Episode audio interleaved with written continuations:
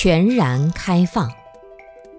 你在听的时候，你可以像电影的屏幕一样空白。我讲的每一句话，就像是屏幕上的这个投影，影子投上去了，然后声音就像空谷回音。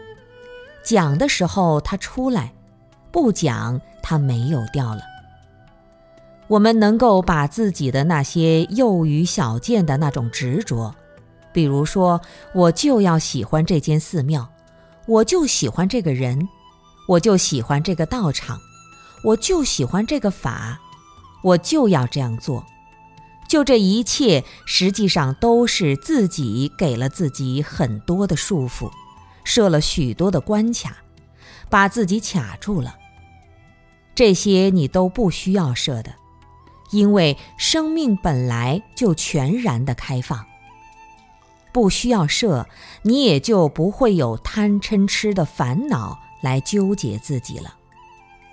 当你没有贪嗔痴的烦恼来纠结自己，你的生命绽放出来的每一种动作，都是融合到一切的万事万物之中，就是世间的一切。